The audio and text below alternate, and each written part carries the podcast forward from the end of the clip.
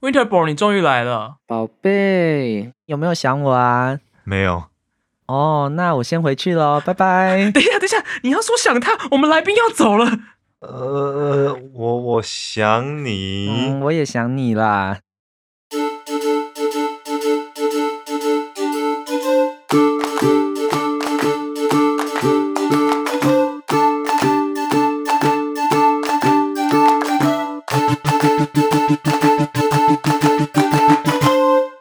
大家好，欢迎收听。今天不聊莎士比亚，今天我们要聊台大男同性恋社的一朵花。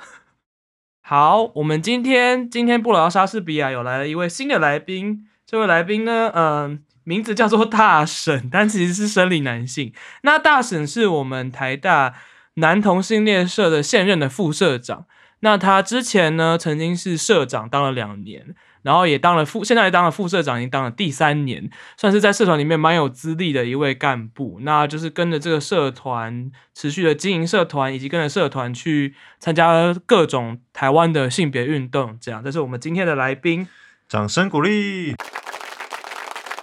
嗨，大家好，我是大神。好尴尬，有种有种莫名的尴尬感。对，因为我们三个人其实非常的熟，然后现在感觉讲的好像很陌生一样。没有，我们是真的很熟。呃，我想说，听众应该不是所有人都听过所谓的男台大男同性恋社，那我就想，不如就把这件事情交给我们来宾来好好介绍，到底台大男同性恋社是什么？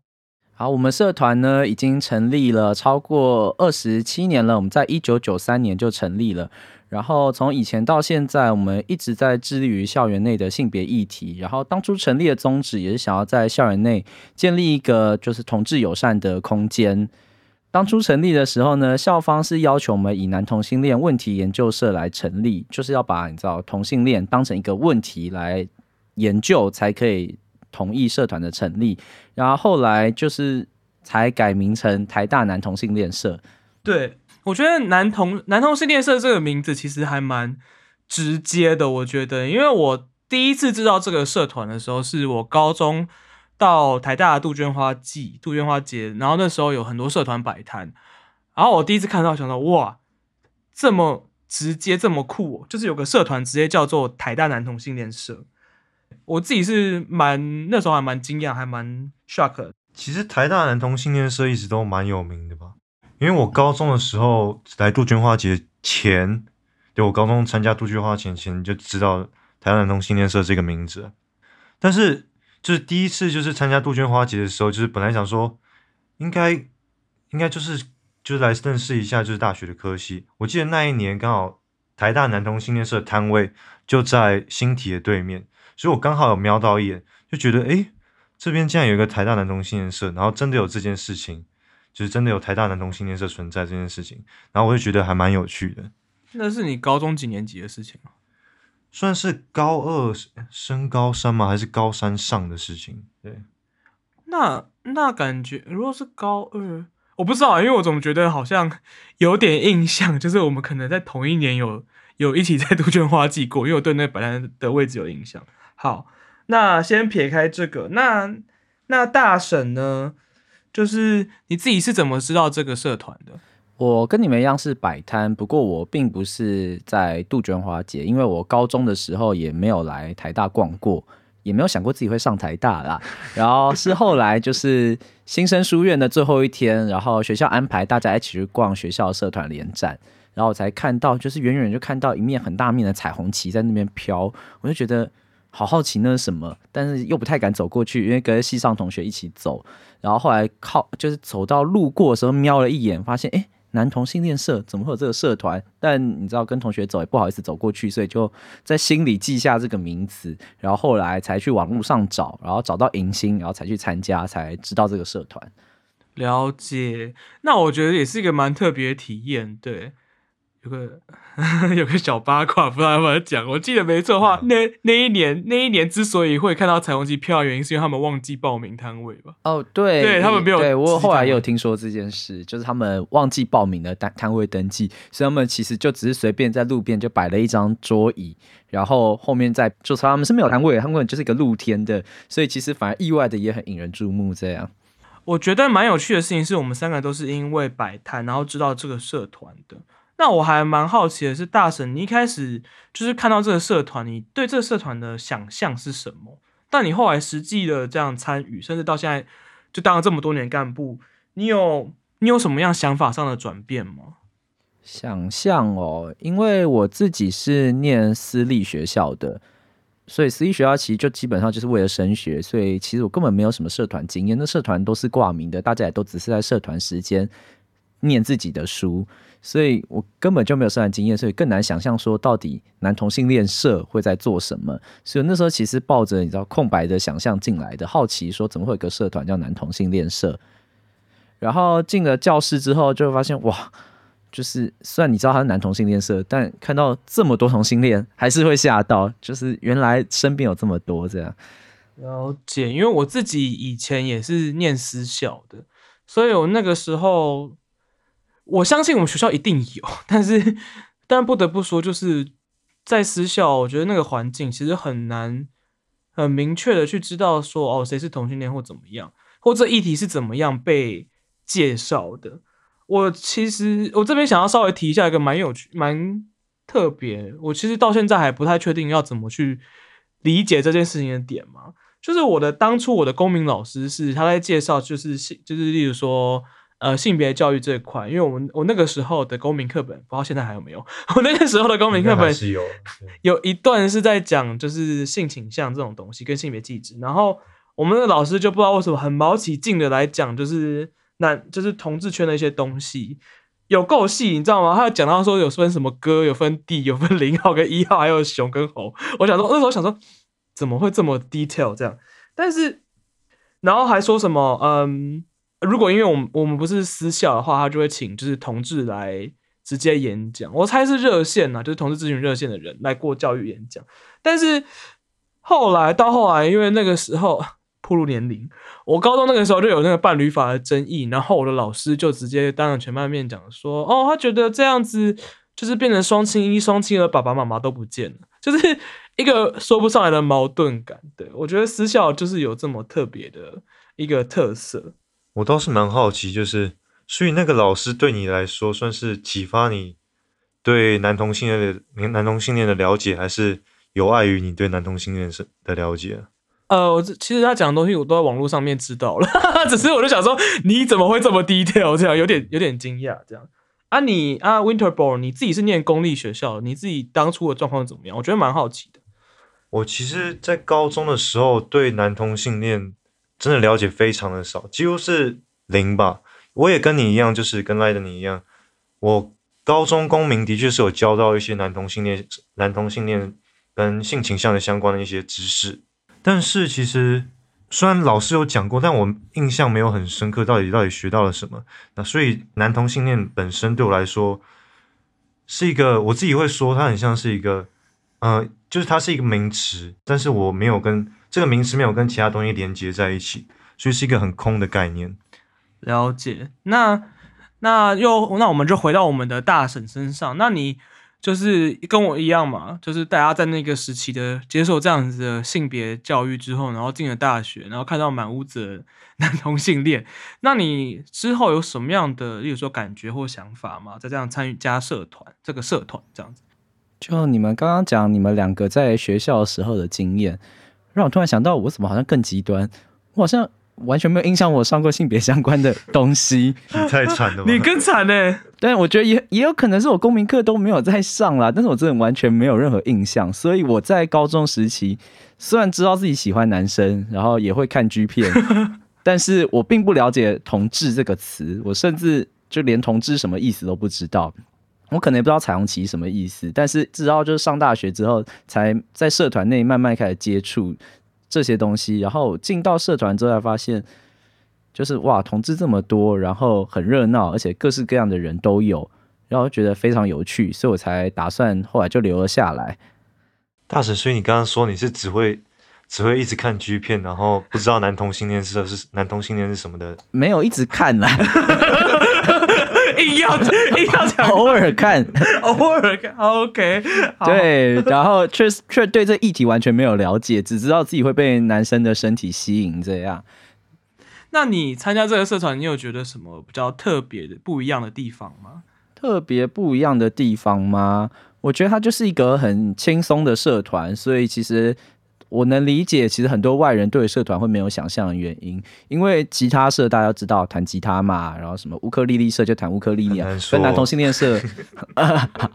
男同性恋社总不能都是进来搞男同性恋的，所以大家当然对社团可能会有很多遐想这样，但进来之后发现。其实也没有大家想的那么恐怖，大家就是一起了解性别议题，然后一起交朋友，然后轻轻松松的出去玩，然后吃饭讨论各种议题。那大婶，你当初为什么，就是是什么东西是让你想要参加这个社团的？因为你不是说你一开始觉得看到，呃，看到一群男同性恋在一起还蛮可怕的吗？对我一开始觉得很可怕，但是又觉得好像很好玩，就是觉得就是这一群人怎么。就是很不像我以前在外面会认识到的朋友，就觉得这群人好像特别疯、特别自在，然后就觉得好像有点危险，但好像又很吸引人这样。所以迎新当天我就看到那个第一次人生都没看过假屌，然后第一次又看到就七八只假屌在天上飞，我就觉得哦好可怕，但是又好像很好玩，所以之后又决定留下来了。我稍微补充一下，是因为好像那个学期他们的迎新剧是演某个妓院的故事，然后他们就用夹角当做道具，就是砸某个演员吧，这样子。对，其实这夹夹角用途真的拿来砸人的，但是假掉白飞飞本身是蛮，我觉得是蛮冲击的画面啊，对，很震撼的视觉效果。对，我跟大神也是在这个就是大一的时期认识的，这样。你说在夹角之间认识的吗？啊，没有没有没有没有，我不是这样认识的，并不是并不是，对。就发现旁边有一个有被夹角吓，哎，假屌吓坏的一个社员，新社员的，他也是新社员。但我不得不说，但我这边要稍微可能有点岔题吧，就是我自己大一的时候刚进去，其实就是进加也是加入这个社团，然后认识了大神。只是我会觉得说，我不知道哎，我不知道其他社团会不会这样。但是作为一个就是小干小新人嘛，就是一个新社员，我会有点。怕老干部哎，就有点不敢跟社团的老人、老干部多讲话，就会比较怕，因为觉得他们好，他们讲话好快哦，他们觉得他们很活跃，然后噼里啪啦的，对，然后又会觉得说好像 就是没有特别被照顾到。其实那时候作为一个社员，其实压力很大，也就是 要真的是刚好有认识的同样的新社员在一起，才会有那个比较自在的感觉。其实我自己也有同样的感受啦，就那时候刚来，可能那时候干部也比较吃紧，所以很多时候我觉得他们很多细节没有顾到，像是说有五 G，但常常我去了就发现，哎，就现场没有干部，然后就会一个人吃午餐这样。不过还是觉得就是社团人都很好玩啦，所以后来他们问我要不要当干部的时候，我也犹豫了一下，但是想说也可以试试看，所以就答应了这样。所以第二学期我就变成社团的。其中一个部门叫活动部的的干部，这样。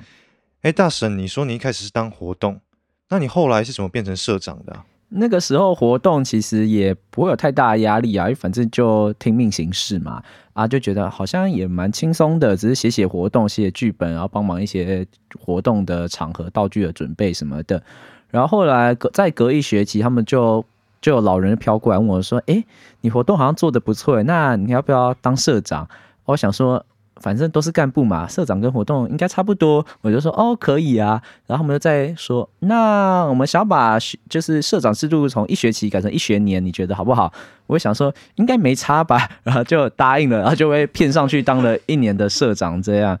然后才发现哇，原来当社长其实还蛮崩溃的。所以大婶，你刚刚说你嗯，你第一次当社长很崩溃，那是多崩溃啊？崩溃哦，就是会哭啊。就是会躲起来哭这样，我是是什么东西让你就是让你很难过这样子吗？就是发现天哪，就是原来当活动跟当社长完全不一样。活动你只要听命行事就好了，但社长你要管下面的一群人，然后人多，然后你要想你要怎么管他们，然后活动怎么分配，然后事情要叫谁做啊？叫了又不做要怎么办？然后那时候就觉得怎么办？就是我好像管不动这一群人，他们也不是不愿意帮忙，但是我就觉得我不太知道怎么领导这一群人这样。但这应该我记得比较像是你做第一年的状况，第二年应该有比较上手，对不对？对，因为到第二年哦，会做第二年的原因，就是因为我第一年实在做的太糟了，然后找不到接班人，所以没办法，就是硬着头皮还是接了第二年。虽然我第一年最后也那边崩溃，说我不管了，这团倒就算了，没有人接就算了，我不要再管他了。但不小心还是接了第二年，还是舍不得看这个社团倒，所以第二年的时候就比较上手了，也比较了解怎么跟干部们合作，然后怎么协调工作，然后怎么分配，不会再是一个人就是把所有事情都捡起来做，然后做的很崩溃这样。这样听起来真的是还蛮不一样的改变跟成长。我觉得好像蛮多大学社团的人都，不知道领导人好像都还蛮需要经历过这样子的一个磨练吧。先有一阵，先经过失败，然后才做把东西做得很好，这样子。对对对对对，这样。那大婶，就是你在待你待在这个社团这么多年，是什么东西让你促使你想要一直待在这个社团的？嗯，我自己从大一上就变社员了，然后一下就是活动，然后从大二到我研毕大六一直都是干部这样，中间还有两年社长。会想要待这么久吗？其实理性上面其实没有太多的好处啦，因为毕竟社团当干部其实就是很累，干超级累，对，干部真的很累。干部其实就是很努力的做很多事情，然后社员还不一定喜欢，然后还会嫌这样。对，但是就觉得就是这是我待这么久的社团，其实已经有感情了，这样你就会把这边当成一个家的感觉了，所以你会很希望就是这个社团可以好，然后大家来这里可以开心，而且有一个温暖的归属。而且在这里已经不止认识到很多性别议题了，其实，在社团里面，我认识到了很多人，然后也学到了怎么跟不同领域的人相处。因为我们社团其实不止台大的学生会来，我们很多甚至高中生或是已经在上班的，或是不同学校的人，其实也都会来我们社团里面玩，所以其实很容易接触到各式各样不同领域的人。同时，就是当一个社长，其实你也要很努力去接纳所有的社员，不管是任何状况。然后，同时这些其实不只是社长在接纳社员，其实社员你也会交到很多朋友。很多时候，其实你也觉得是社员在帮自己。就我还记得那个时候，我分手的时候，其实是第一任分手的时候，其实我很难过。然后那个时候，其实是有很多社员陪我一起走过来的。我就去南部各个地方走走啊，然后大家就都会陪我一起去各个县市的朋友。后来发现，我几乎每个县市都有认识的朋友了，都是因为社团的关系。对，所以你就知道很多人会愿意接触自己，然后我也很努力想让这个社团可以去尽量接触很多人，因为毕竟现在已经虽然已经二零二零了，婚姻平权也通过，但是其实很多同志还是处在个没有出柜的状态。然后像我，譬如说遇到分手的状况，虽然我是已经出柜了，但是分跟男朋友分手这种事，其实还是很难跟家里开口的，所以才需要很多社团的朋友的支持与陪伴，才能够度过。就是就算到，我觉得就算到这个时代吧，你作为一个男同志，如果你跟你的男朋友分手，但你没有很多同志朋友的话，你其实是需要先花一个力气出柜，才能告诉你的朋友说你 你分手了这样子。那我自己的经验啦，就是因为嗯。就是该怎么讲，我那个时候 因为意难忘的关系，也是也是也算失恋了，就很难过这样子。然后我就因为那时候真的太痛苦，我就是跟我身边的好友讲，那也是经历过这样的状况。可是我觉得有的时候比较难过的事情是，你以为这个人是你的朋友，他可以理解你，他可以接纳你，但殊不知最后的结果就很糟。对，就是我觉得就算到了这个时代，还是偶尔会遇到这样的状况。但是你只要参加这个社团，就是在我们台大南农青年社的话，你就可以不直接避开，就是直接跳过这个出柜的这个问题，然后直接就讲你跟社员分享你的心事。哇，你真的很会趁机宣传耶。也对啦，的确，这个社团最一开始的理念比较像是一个 safe space，一个避风港。那也欢迎大家就是过来我们社团体验人间的温情。然后其实讲沈晨讲大神讲到这件事情，其实我觉得还蛮讽刺的事情，就是因为我在在大神失恋的前一周，刚好我失恋，然后我就找他哭，哭了也是有够惨。就下一周换他就是 失恋，跑来我宿舍这边，就是还没有回家，这就是住了一晚这样子，需要需要一个人就想要静一静这样，然后然后也是很难过。我觉得就是这就某方面讲，让我觉得蛮感慨的是，就是这个社团，就是为什么婶婶，就是大婶会想要在这个社团就是待这么多年，然后在这社团中持续的成长，是因为我觉得这社团其实就像是一种家的感觉，因为这是一个你可以好好的做自己，把你一个呃不容易在这个社会上或对你其他朋友展现这个面向展现出来的一个地方，然后你在这个地方，你还可以跟不同的人建立深厚的。社群连接，那就是像你像同期进来的，就有种像是手足 姐妹情谊这种感觉，对，像像我跟大大神就是这种感觉。那如果是比较社团的老人的话，其实就某方面讲，很像很像妈妈，你知道吗？因为我们是一个非，就是这个社团是一个非常以人为 人的关系为导向的社团，就是它不只是像前辈那样，只是教你做什么事情，而是有很。很像长辈的一样的感觉，那更不用说新的新人后辈，就有时候像像在顾小孩一样，对。那手足情谊这种东西，我觉得其实有时候真的是靠着经历经的困难跟难关。因为大婶第一次当社长的时候，我是他的干部，然后我们也面对了蛮多就是各种奇奇怪怪的鸟事，所以 就是有建立起这样的情感，对，像。像我们以前，我们干部会要就是看要拍所谓的干部介绍片，但我们那一天，我记得我们第一次拍干部介绍片的时候，我们大概拍到就是五点吧。可是那天晚上七点，我们就要隐形，我们根本就是没有，就是什么事情这时辰全部卡在一起，然后之后还要剪片，还要干嘛的，然后赶太阳下山之前，从社科院再跑到就是二活第二活动中心，隔超远这样子。觉得有的时候就是在这个过程中建立起来的一个深厚的情感跟连接，就是大概很像是就是一一同面对那些风风雨雨，所以一同做事就慢慢建立一些连接，然后就变得有点关系变得更近一点。但就是刚刚 Winterbo 你也讲到风风雨雨嘛，所以我觉得也是很值得问问大神，就是因为我觉得作为一个性别社团领导人啦，你势必会面对。就是外界的风风雨雨，你会跟外界有一些互动。那我想知道，你是有没有什么有趣的故事，或者什么很感动的事情？也有可能，因为刚刚讲风风雨雨嘛，你可能有没有遇到什么可能比较恶意的攻击或是阻挠这样子？嗯，其实真的待了这么久了，也会发生很多很多很多不一样故事嘛。啊，跟外界最常接触的第一个大概就是摆摊吧。因为我们每一次摆摊就是一次出柜，这样我们常常因为很多人其实还不了解我们社团，所以我们必须要花很大力气去宣传说台大其实有个男同性恋社，然后我们就常常在杜鹃花节或者社团联展摆摊，然后摆摊就不止校内的学生会经过了，还会有很多校外的，像是高中生啊，或是爸爸妈妈带着小孩来逛摊位啊。所以其实可以感受到，光是我们招牌打在那里，台大男同性恋社就会吸引到很多人的目光跟眼球。这样，然后一开始我还有印象，我大一第一次摆摊的时候，其实就常常看到路人走过去，可能很多人会开始讪笑，说 就是互相推来推去，哎，男同性恋社，哎，哎哎，你看，你看，你去啦，去啦，就是把我们当成一个。我不知道，有点奇怪的存在，然后好像有点猎奇的眼光在看这样，然后或者是一些爸爸妈妈推着小孩，看到我们社团之后就快步的把小孩推走，这样怕他看到我们或是听到我们，或是有一些阿姨或是长辈走过去就会翻个白眼这样，所以其实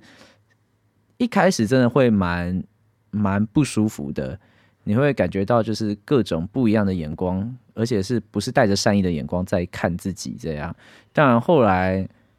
其实心情调试好之后也习惯了啊。他翻我白眼，我就翻回去嘛。对，就是就是对啊，就是我怎样你可以翻白眼，为什么就不行？为什么只有你可以用猎奇眼光看我，我也可以用猎奇的眼光看你啊？对，就是阿姨二反同阿姨这样，阿姨二反同阿姨也这样。对啊，就是就是，而且后来其实随着各个性别台。台湾的各个同志议题被看见之后，其实我有觉得社会是有在改变的。我其实从摆摊就很明显了。我从大一第一次摆摊到大六，我也还在摆摊。对，就是这六年过去，其实很多议题是有被看见的。然后我觉得是有越来越友善的。虽然我们还是反射性的看到一些年纪比较长的，或者是一些爸爸妈妈，我们会比较反射的觉得可能不一定那么友善。但其实后来发现，其实他们有的已经。